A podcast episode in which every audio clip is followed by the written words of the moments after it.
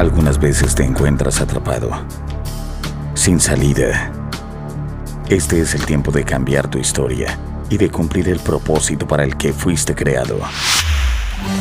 Ministerios Río de Dios presenta un fluir de bendiciones. Con los pastores Pedro y Mayra Enamorado. Ministerios Río de Dios. Ministerios Río de Dios.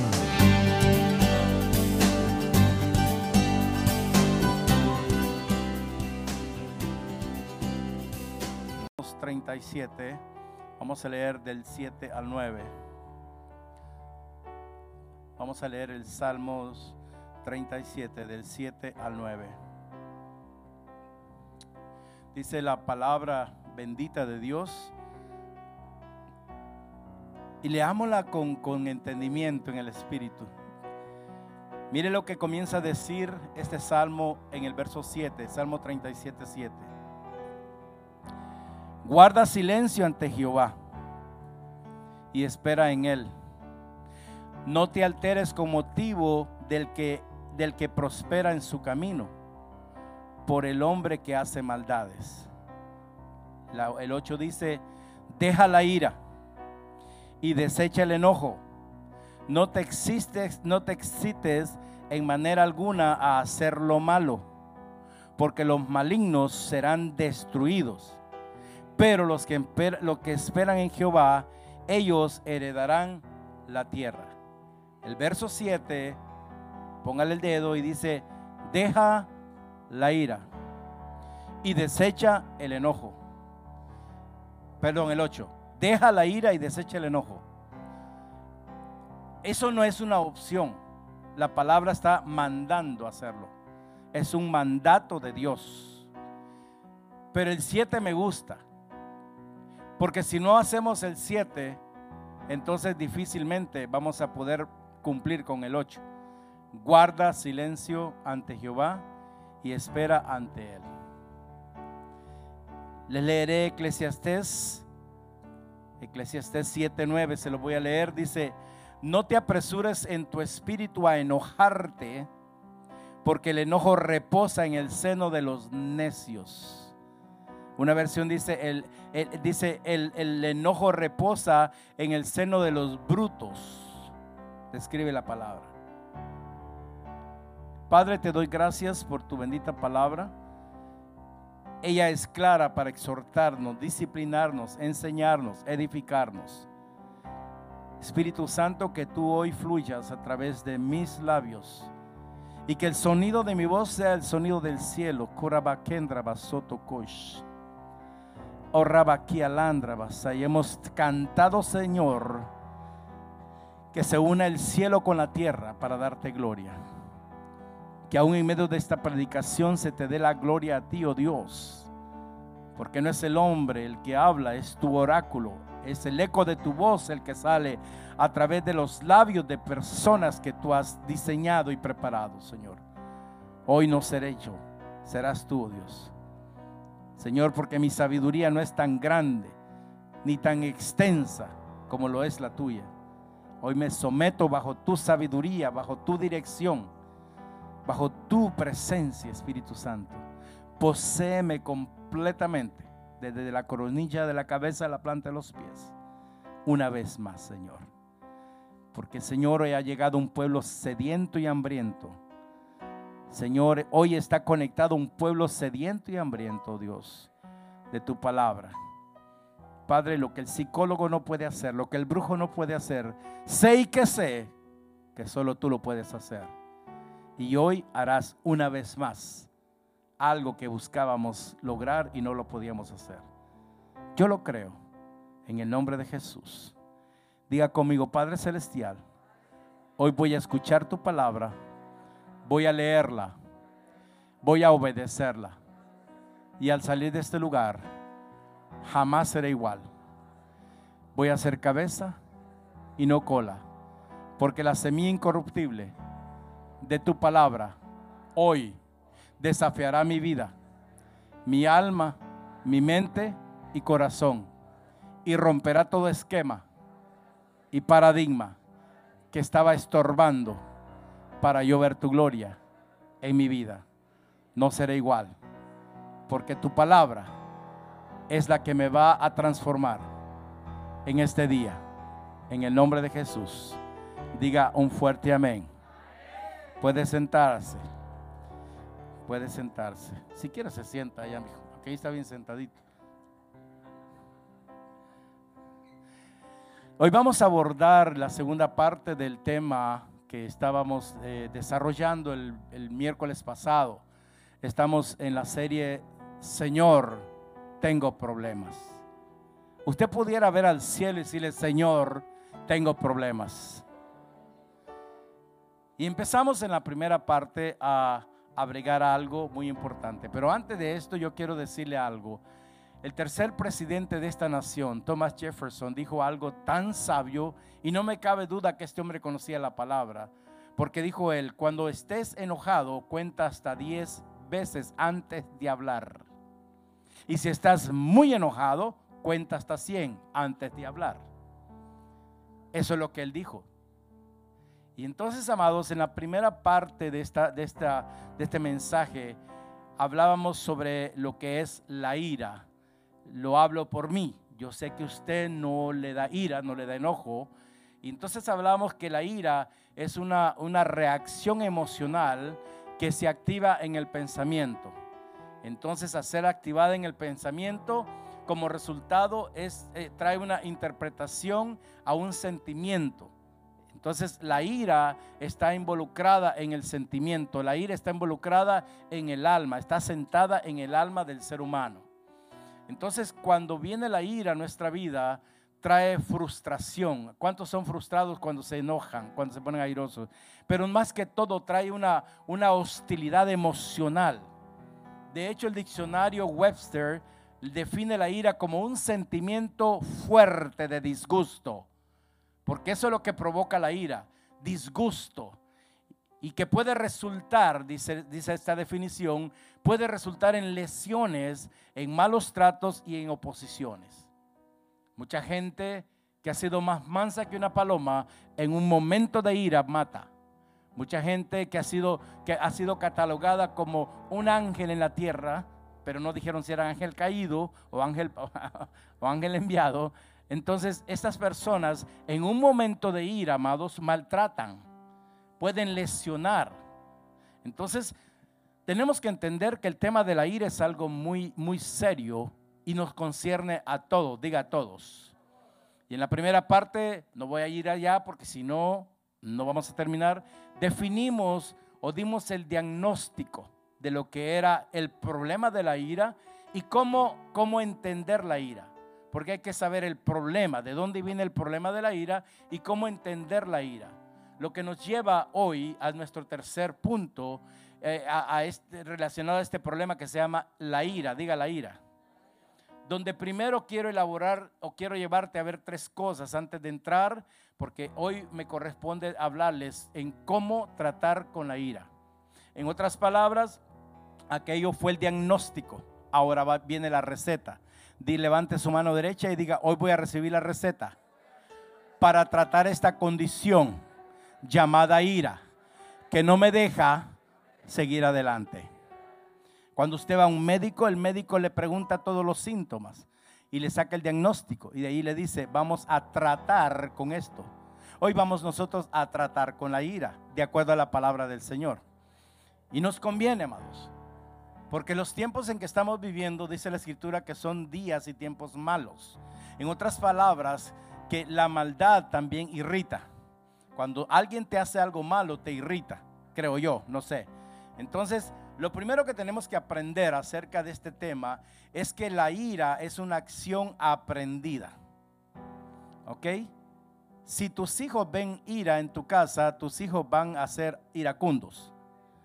La ira es una cuestión de la naturaleza pecaminosa, que, que repite los patrones que nos rodean a nosotros. Pero Dios es el único que nos puede ayudar en esto. Yo dije, Dios es el único que nos puede ayudar en esto.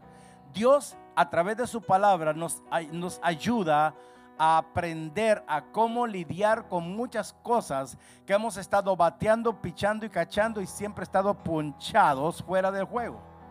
Porque nosotros estamos queriendo arreglar las cosas a nuestra manera o de acuerdo a un libro que dice siete pasos para salir de la ira. La Biblia es lo único que nos va a sacar de esto. Yo creo que usted ya está cansado y si no le ofende ya está harto de ser iracundo, harto del enojo. A ver, no convincente, pero yo ya estoy cansado de la ira. Yo dije, yo ya estoy cansado de la ira.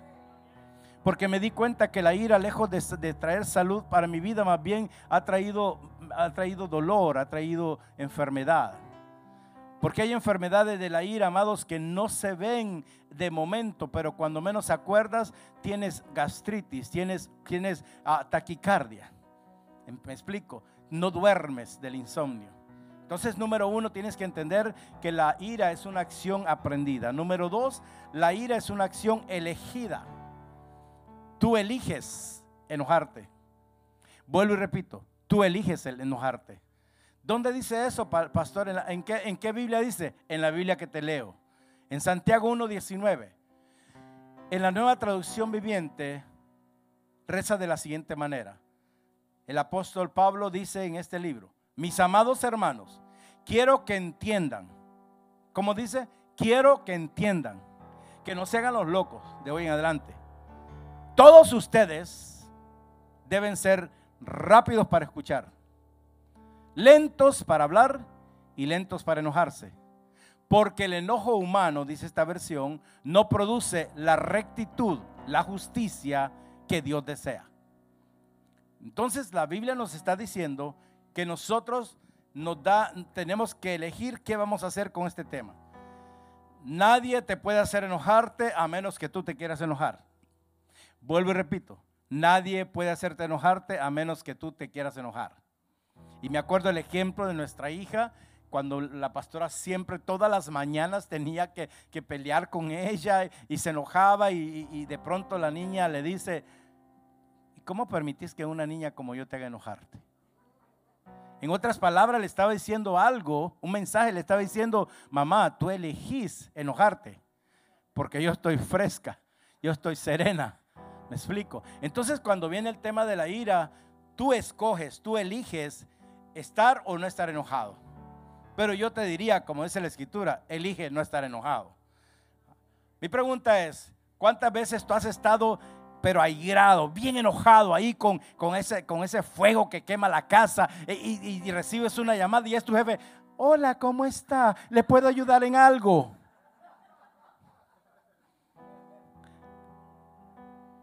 Estamos hablando de algo real.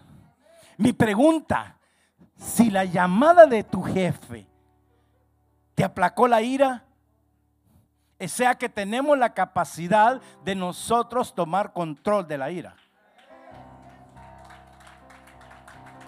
Porque al final los dañados somos nosotros. No es la persona que estás hiriendo. Eres tú el que queda mal. Y la Biblia nos dice ahí mismo. Así que el, problema, amados, es que nosotros no nos hemos dado cuenta que somos los bomberos de nuestra propia ira. Podemos apagar el fuego de esa ira, eligiendo no enojarnos. Santiago 1.19, más que un consejo, es un mandato. Diga, un mandato. Ahora, un mandato bíblico, no un mandato religioso.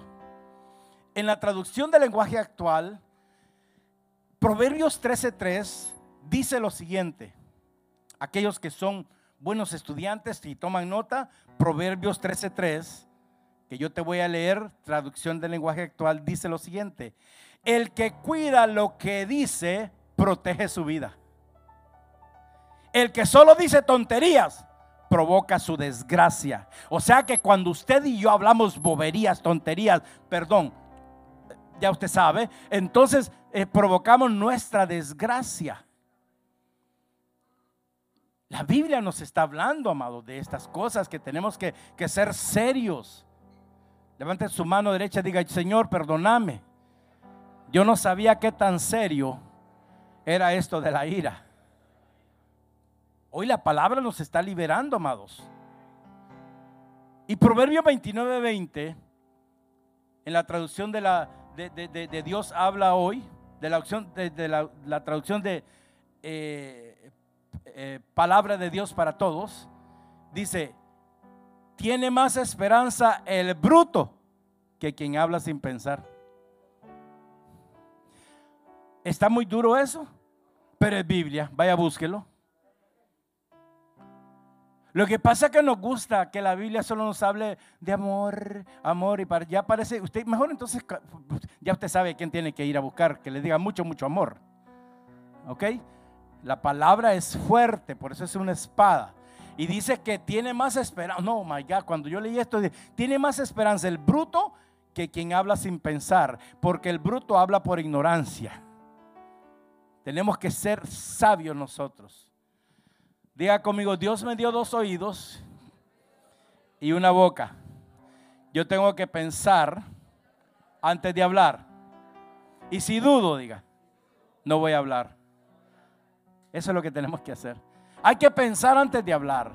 Y si yo dudo lo que voy a hablar, mejor me callo de la boca. Por eso aquí mismo la escritura dice, aquí mismo donde leímos en, el Salmo 37, dice, guarda silencio ante Jehová ¿Por qué ante Jehová? Porque en el momento que usted y yo vamos a reaccionar, hay alguien que nos está viendo más que la gente y es el Dios de los cielos. Entonces tenemos nosotros que entender de que si tenemos una boca, tenemos que pensar que va a salir de esa boca. Amén. Usted puede decir algo más tarde, pero nunca deje, deje que las palabras que sabe que van a herir salgan de su boca en ese momento. Digiera cómo va a hablar Cambiemos el lenguaje. Una cosa es hablar con un tono enojado y usted puede hablar las mismas cosas con un tono de amor. ¿Estamos aquí? Con un tono pacífico. Y sí se puede. Si usted elige ser rápido, aquí todo el mundo quiere ser rápido y furioso. Ve, mire que hasta la película se llama Rápido y qué? Y furioso. Porque el que es rápido va lleno de ira, va lleno de furia. Entonces la gente es rápida para escuchar y lento para hablar, cuando la Biblia no nos dice eso. Entonces, si nosotros elegimos ser, ah, como dice la Escritura, esto nos va a llevar a entender de que la Biblia dice, diga la Biblia dice, diga, que yo tengo que cumplir con el mandato de ser lento para enojarme. Hay que aprender a ser lentos para enojarnos, amados. Salmo 103, verso 8 dice, Salmo 103 dice lo siguiente, Dios es lento para la ira. ¿Quién es lento para la ira? Dios. El Señor es compasivo y clemente, clemente, dice, lento para la ira y grande en amor. Grande en amor. Y esa es una gran verdad, porque yo, me, yo, yo estaba pensando, si esto no fuera una verdad de que Dios es lento para la ira, todavía nosotros no estuviéramos acá. Ya todos hubiéramos desaparecido de la tierra. Mi pregunta es, ¿cuántas veces usted ha irritado a Dios?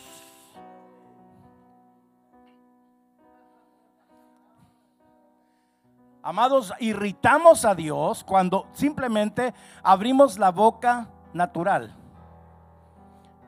Cuando lo primero, ay, ay, cuando los ayes salen de nuestra boca, estamos ofendiendo a Dios lo airamos, mas sin embargo Él nos ama tanto que lejos de sacar, como te decían las viejitas, te va a dar con un palo, te va a castigar. No, todavía nos cubre con amor. Gracias a Dios que tenemos un Dios que es lento para la ira, pero nos está diciendo así tienen que ser ustedes. Tenemos que ser lentos, lentos, lentos. Eh, Proverbios 19:11 en la nueva traducción viviente dice, las personas sensatas no pierden los estribos. Diga, ese soy yo. Dígalo por fe, diga, ese soy yo. Ah, si tú no te ves como una persona sensata, entonces vas a siempre vivir como un insensato. Porque yo me tengo que ver al espejo de lo que la Biblia dice que soy. Yo soy amado, yo soy acepto, yo soy prudente, yo soy sabio, yo soy un hijo de Dios. Entonces, amados, la Biblia dice, las personas sensatas no pierden el estribo, no pierden el control. Dice, se ganan el respeto pasando por alto las ofensas. Pero nosotros no permitimos esto, amados. es que me ofendiste. Ay, es que tú no, no, te acuerdas cómo reaccionaste. Eclesiastés 7:9 dice, controla tu carácter, no ve a nadie. Porque el enojo es el distintivo de los necios. Amados, tengamos cuidado porque la Biblia nos está diciendo que si nosotros seguimos de enojados, seguimos de iracundos, somos tontos, somos necios. Y Dios nos quiere librar en esta noche de eso. ¿Cuánto lo saben? Entonces, número uno, entienda que la ira es una acción aprendida. Número dos, es una acción elegida. Y número tres, tenemos que expresar la ira con una respuesta piadosa. Piadosa, diga, tengo que ser piadoso. A lo cual yo quiero decirte cinco verdades para ya darte la receta de cómo, cómo tratar con este tema que se llama la ira. Número uno, no le pidas ayuda a alguien que no te va a ayudar. Alzaré mis ojos a los montes, de donde vendrá mi socorro. Mi socorro vendrá de, ¿de dónde? De Jehová que está donde? En los cielos. Entonces lo primero que yo tengo que hacer, porque cada quien sabe la condición que tiene, es decir, Señor, yo alzo mis ojos a ti y yo vengo a, buscar ayuda de ti. Donde la escritura nos dice en 1 de Juan 10, 1, 1, 9, 1 de Juan 1, 9 dice que si confesamos nuestros pecados, Él es fiel y justo. Pero no podemos esperar de que la fidelidad y la justicia de Dios venga sobre nosotros si nosotros no confesamos el pecado de la ira. Entonces dice que Él nos va a perdonar nuestros pecados y nos va a limpiar de toda maldad porque la ira nace de la maldad. El primero que se puso iracundo fue Satanás, que era el, ángel lindo, el ángel preferido, y por eso fue destronado de los cielos. Se puso airoso, se puso enojado porque, porque decía de que él, de que él no podía resistir, de que Dios fuera más que él. Y eso le pasa al ser humano, eso le pasa a muchos cristianos cuando no soportan que alguien Dios lo está levantando. No aquí, allá en, en la tierra Marte. Ahí mandaron el telegrama. Entonces tenemos que entender, amados, que tenemos que ir delante del Señor y pedirle ayuda. Señor, tengo esta, e, e, e, este problema. ¿Dónde va usted cuando se le arruina el carro? ¿Usted va al verdulero? No, ¿verdad? ¿Va al mecánico? ¿Dónde va a ir usted si, se le arruina la plomería? ¿Va a ir el electricista? No, absolutamente no. Usted va a ir a un electricista. A mí, a un plomero. O un tubería, plomero, ¿cómo se llama? Uno que arregla la tubería. Mas, sin embargo, ¿dónde va a usted, ir usted cuando sabe de que es algo, algo que está dentro, que si el tornillo se le zafó porque no lo creó Dios así? Todo esto nace en el Edén, pero provocado en la eternidad. Entonces tenemos que ir a pedirle ayuda a Dios, amados. Es ridículo que la gente primero pide ayuda al brujo, le pide ayuda al psicólogo, al psiquiatra, terapista, a los médicos, a los que no le van a ayudar y después le piden ayuda a Dios.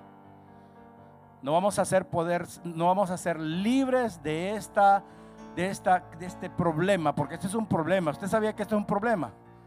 Por eso la serie se llama Jesús tengo un problema.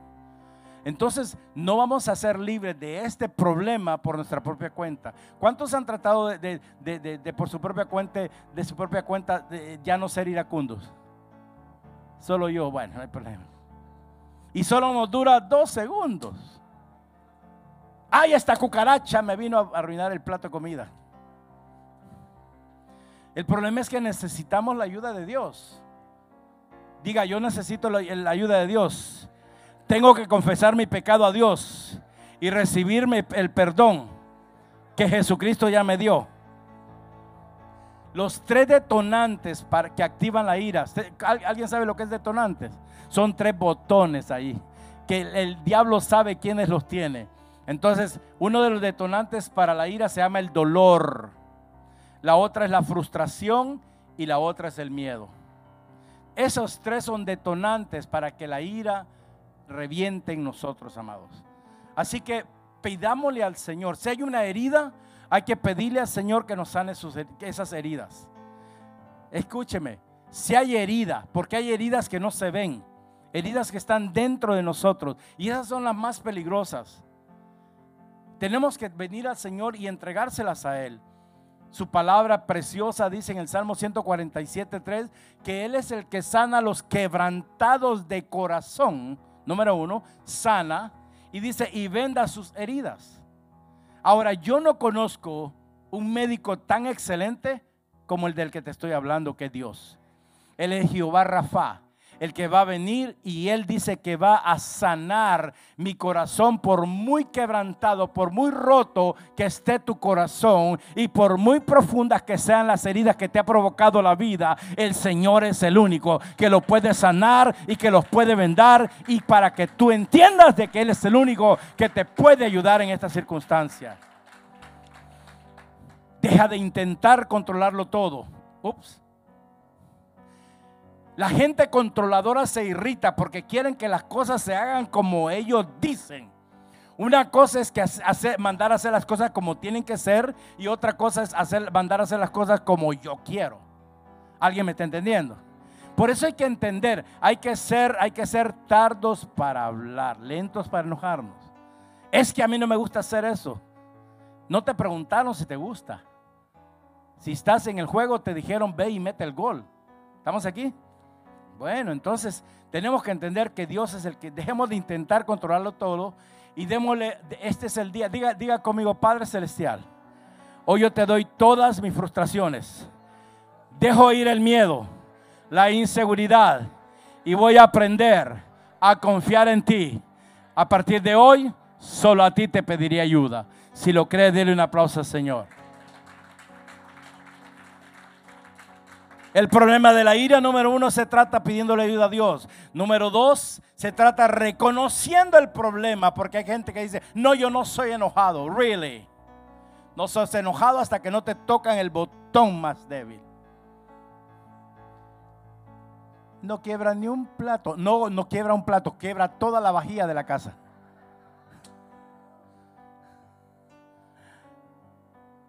Amados, el ser humano tiene una tecla. A ver, hágame una tecla dura ahí. ¿No suena eso? Ah, no, no, no. Está enojado el piano.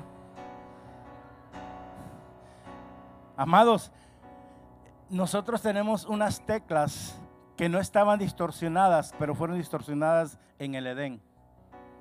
Y esas teclas solo Dios las puede arreglar. Pero el diablo sabe que están dislocadas y ahí es donde nos puede tocar.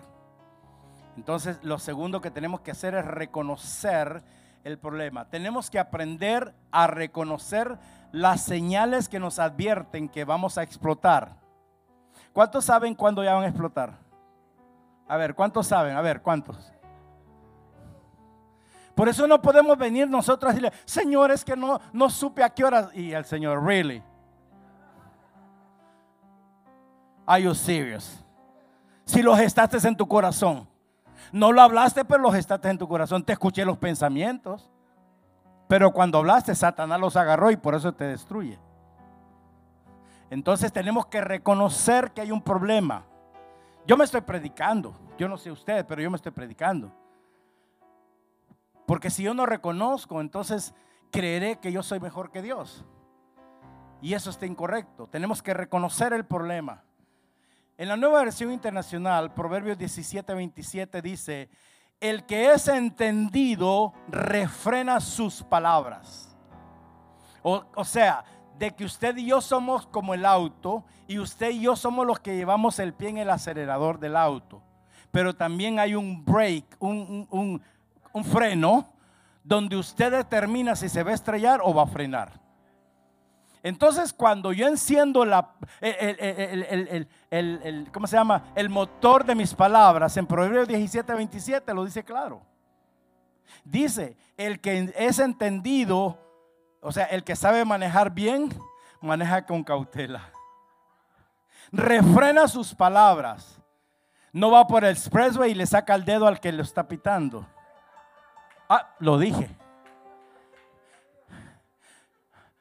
No, no es que, es que esos viejitos no saben manejar.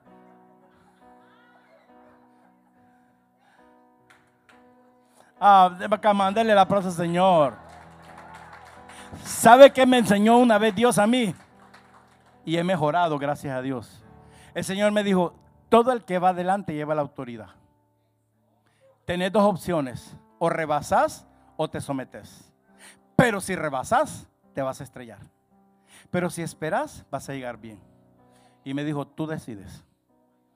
Oh, en lo natural Dios nos enseña. Pues lo mismo dice la escritura, que nosotros, el que es entendido, refrena sus palabras. El que es prudente, controla sus impulsos. O sea que usted tiene primera, segunda, tercera, cuarta y quinta. Usted decide en qué velocidad quiere ir. ¿Alguien está aquí? ¿Me está escuchando usted que me está viendo? Tenga cuidado en qué cambio usted va a manejar su vida. Porque si no apenas sabe manejar en primera, maneje en primera. Y eso es lo que dice la escritura. Entonces, número uno, tenemos que pedir ayuda a Dios. Número dos, tenemos que reconocer el problema. Mi pregunta, yo le voy a preguntar algo. ¿Podrás refrenar tu lengua cuando estás bajo presión? Cuando la sangre está no aquí, sino que ahí, rebosando. Rebosando. Pero no como la copa del Salmo 23 rebosando de cólera. Santo. ¿Será que podamos, podemos aprender a refrenar nuestra lengua? Cuando el corazón está, oiga bien lo que está lo que está bajo presión ahí es el corazón, porque de donde se maquinó todo fue en el corazón. Y empieza a pompear ahí, adrenalina pura, papá. Así que dice, así es como demuestras que eres sabio. Usted va a demostrar a Dios, usted no tiene que demostrarle a nadie que usted es sabio si usted aprende a controlar sus palabras y, es prudente con sus impulsos. ¿Cuántos han tenido impulsos agresivos aquí? Y dice, un corazón comprensivo te mantiene fresco. Porque lo que más necesitamos cuando estamos cerrados es frescura. Agarren que sea un papel y mire.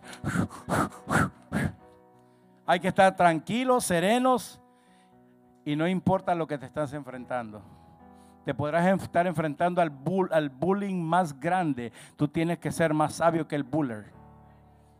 Tú, tenemos que ser más sabios, amado. Porque al final los que llegamos a perder somos nosotros. Entonces la Biblia me dice que sí hay poder en el conocimiento y en el entendimiento que viene del cielo. Entonces tenemos que aprender a ejercer el control, pero número uno tenemos que pedirle ayuda a Dios y número dos tenemos que reconocer que tenemos el problema. Si no reconocemos que somos pecadores, no fuésemos salvos. Pero eso no nos hace exentos de que todavía tenemos que entregarle áreas al Señor para que nosotros podamos seguir a donde Dios dice que vamos a llegar. Número tres, cuando esté la ira ahí, ahí, ahí, ahí, resuelve inmediatamente. Dice la Biblia, diga, dice la Biblia. Efesios 4, del 26 al 27 dice, no dejes que se ponga el sol mientras todavía estás enojado y no le des un punto de apoyo al diablo. Mm. En otras palabras, el Señor te dice, te voy a dar un break para que ah, resuelvas rápidamente lo que provocaste. Porque el fuego lo provocó usted. La persona solo fue eh, eh, la, trampa que el diablo te mandó para que tú te enciendas y, que venga la y que creas tu propia desgracia, dice la Biblia.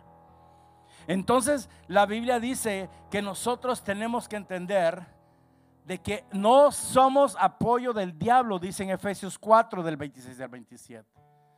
Y la traducción de la pasión, que es en inglés, en el verso 27 dice, no le des al acusador calumnioso, el diablo, la oportunidad de que te manipule. Porque cuando nosotros no resolvemos rápidamente este tema, le estamos dando toda la autoridad al diablo que nos manipule.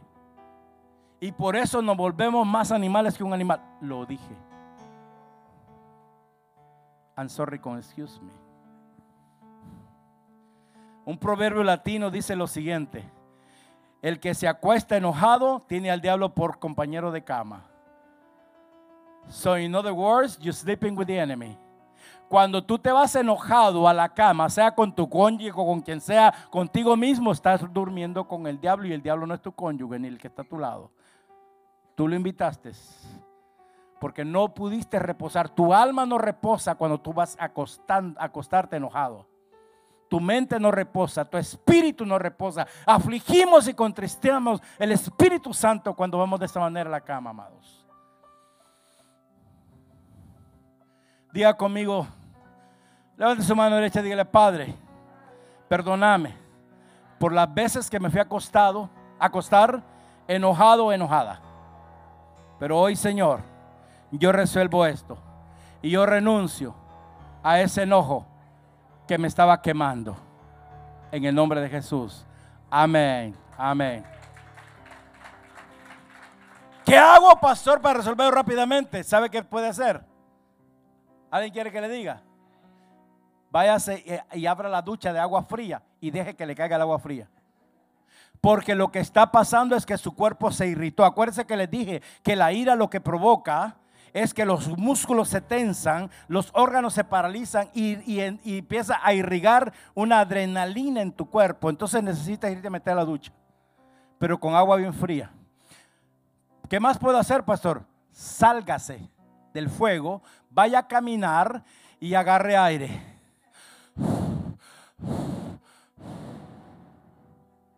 Ya llega fresco. Hi, honey, how are you? Perdóname, no vaya la misma respuesta, pero usted está resolviendo algo. Usted va a ir a dormir en paz y el que no le aceptó el perdón, ese es el problema de él. El perdón es una decisión, pero más que todo es un mandato. Amén. Así que hay que orar al respecto, hay que hablar con alguien, hay que bañarse con agua fría, hay que salir a caminar, pero no hay que dejar que la ira se acumule y arda. Ya tenemos suficiente para el día de mañana. Imagínese ir, ir acumulado con eso de la ira. Ya, vamos, ya no vamos a ir. Diga conmigo, ya no voy a tratar de dormir enojado. Porque me di cuenta que igual no funciona. Entonces ya usted llegó frío. Mira, perdóname. Ah. Arreglemos esto. ¿Sabes por qué? Porque, anyways, estamos destinados a andar juntos.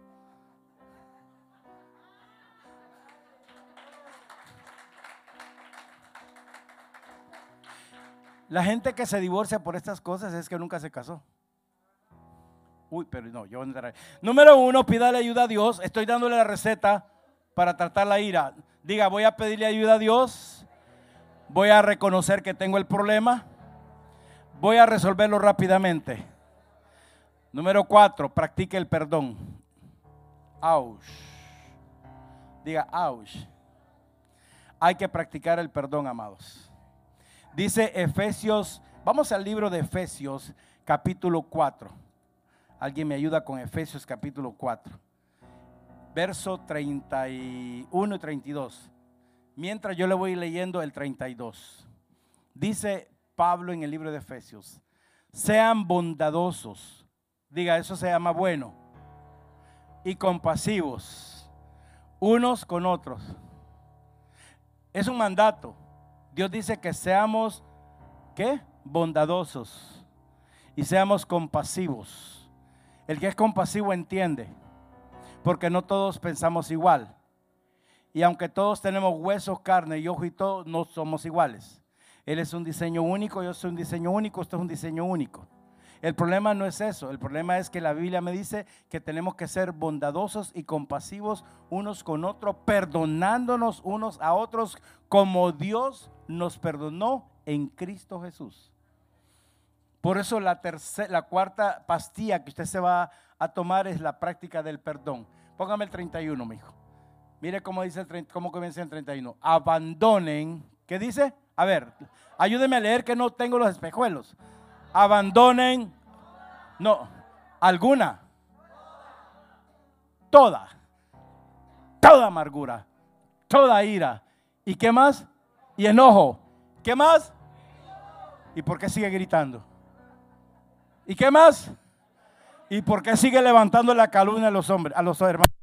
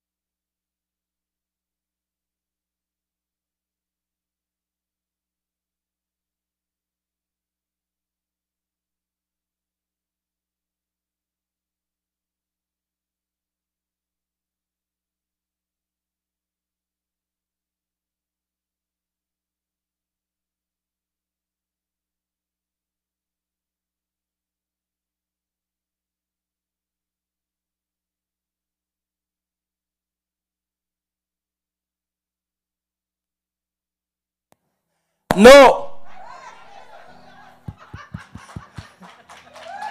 Démelo también. Aquí está Dios amado. Usted sabe lo que nos está enseñando el Señor, de que tenemos que reemplazar la ira por el gozo. Y todos se asustaron, ¡pum! Salió la ira, ¿sí?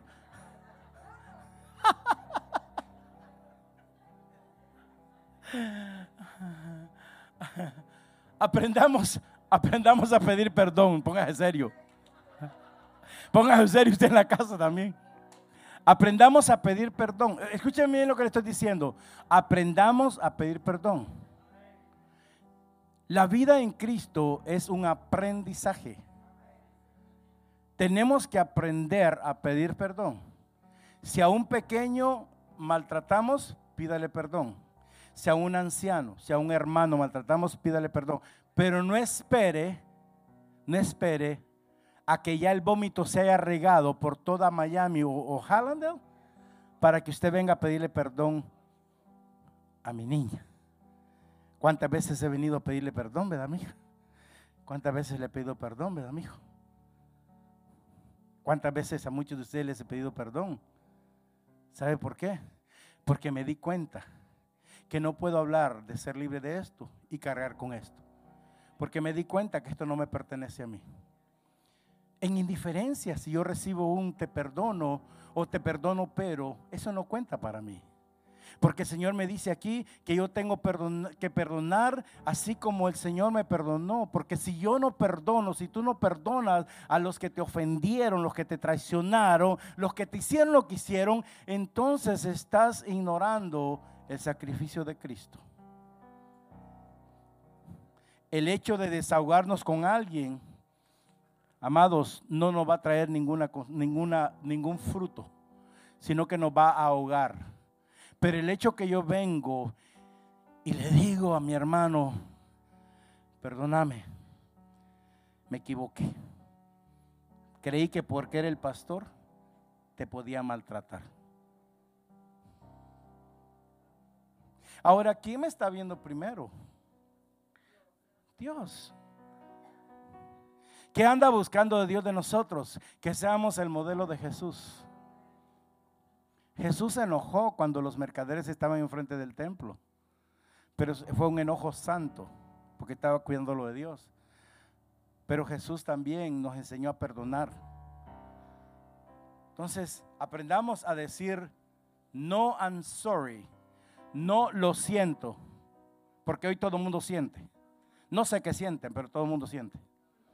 Es de decirle, perdón. Porque la Biblia no me dice, ve y dile lo siento. Dice, ve y pídele perdón. Así como el Señor nos perdonó en Cristo Jesús. Diga, aunque esté equivocado, aunque no reciba el perdón de otros, voy a practicar el perdón.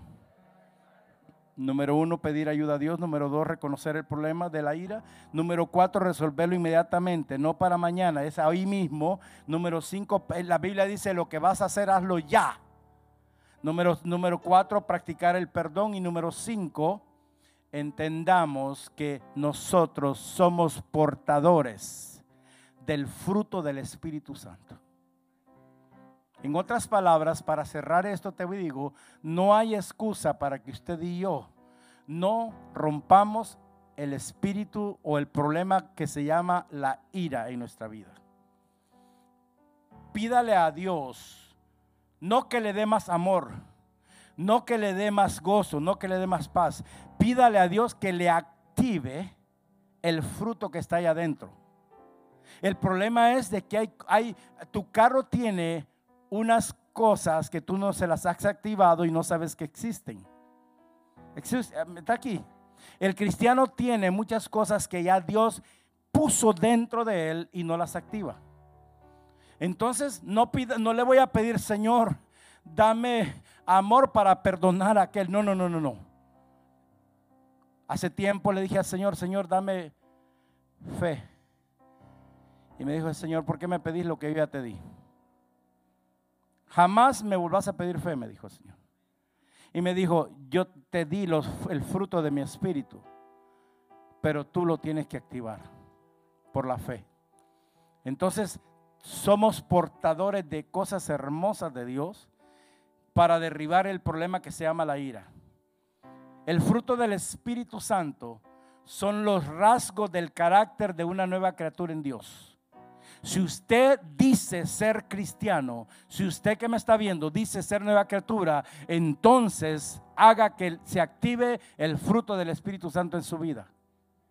Y que el carácter que usted tenga ahora ya no sea el carácter de la vieja naturaleza, sino el carácter de la nueva criatura en Cristo Jesús. Deje de decir que usted es la imagen y semejanza de Dios cuando no se parece en lo absoluto.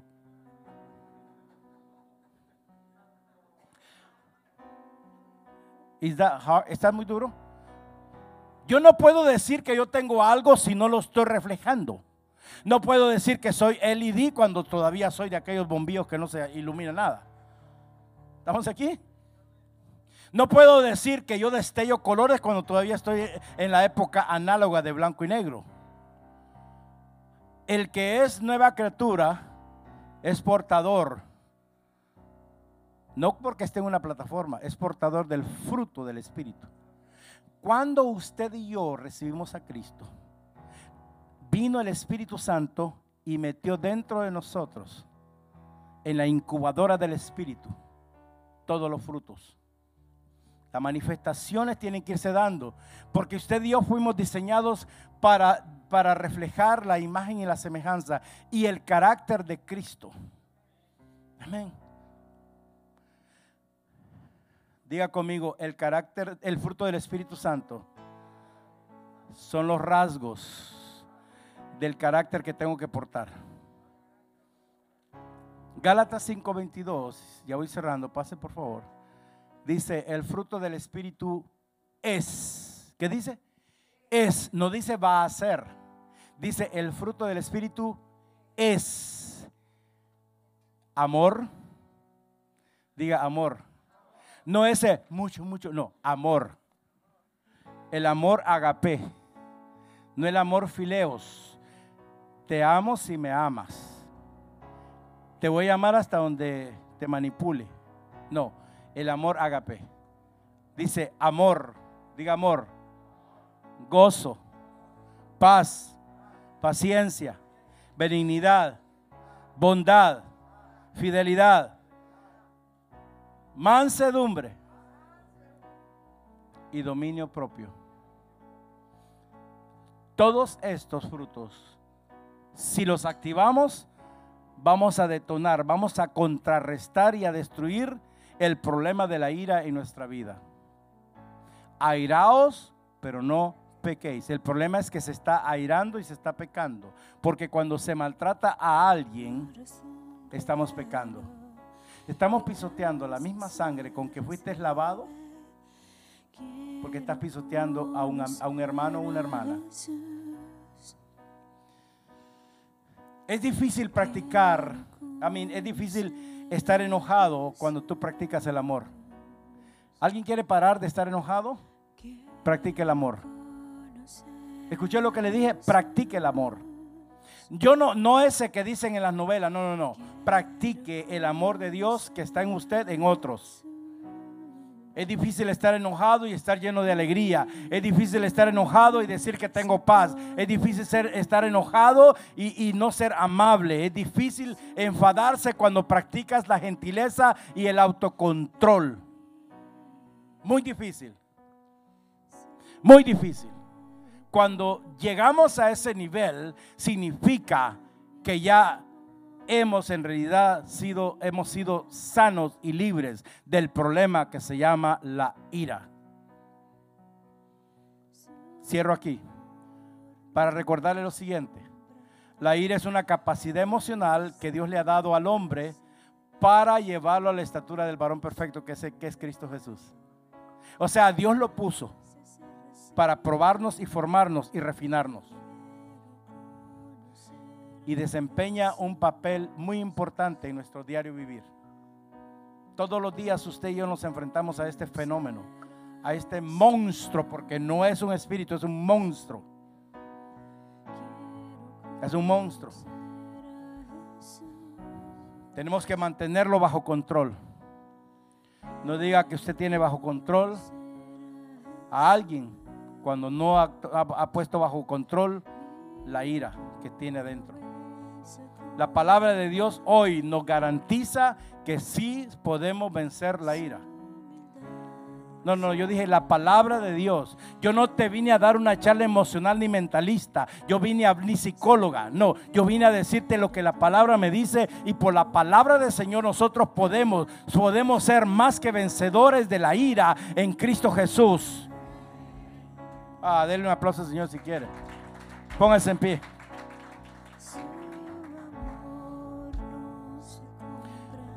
Un consejo, no mira a nadie. Ya basta de dejarle de poner etiquetas a la gente.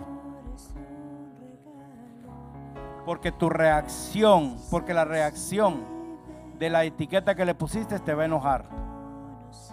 Yo vengo a recordarle a usted que está aquí, usted que me está viendo, que todos fuimos creados en la misma imagen y semejanza del Dios Todopoderoso. No te atrevas a seguirle poniendo etiquetas a la gente. No te atrevas a seguirle poniendo sobrenombres a la gente, porque te vas a meter en problemas con Dios. Agradezcamos a Dios por las irritaciones, porque son oportunidades de crecimiento. Yo dije, son oportunidades de, de crecimiento, porque cada victoria, de cada victoria, viene una fortaleza nueva del Señor en tu vida. Tenemos que romper esas cuestiones culturales, tradicionales que traemos desde, ya usted sabe. Démosle al Señor el lugar que necesita. Tratemos las personas como queremos que nos traten a nosotros. Porque el Dios de los cielos es el que nos va a recompensar.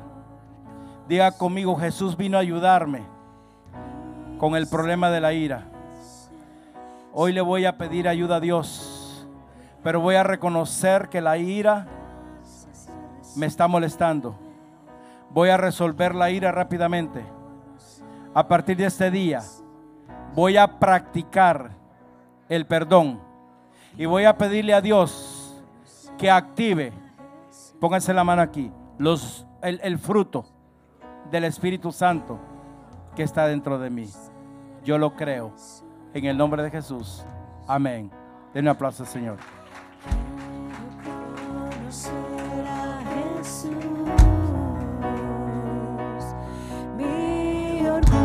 Vamos cantando ese canto lindo. Que de eso te hablaré la próxima, el próximo miércoles. Un problema llamado orgullo.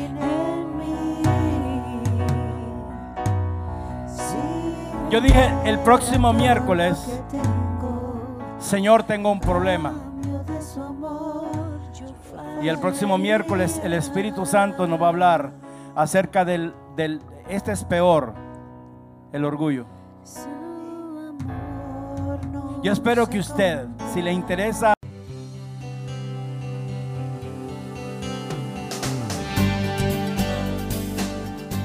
Si este mensaje ha inspirado su vida, llámenos al 305-316-9906 o ingrese a www.mirriodedios.org y permita que en su vida exista un fluir de bendiciones. Ministerios Río de Dios.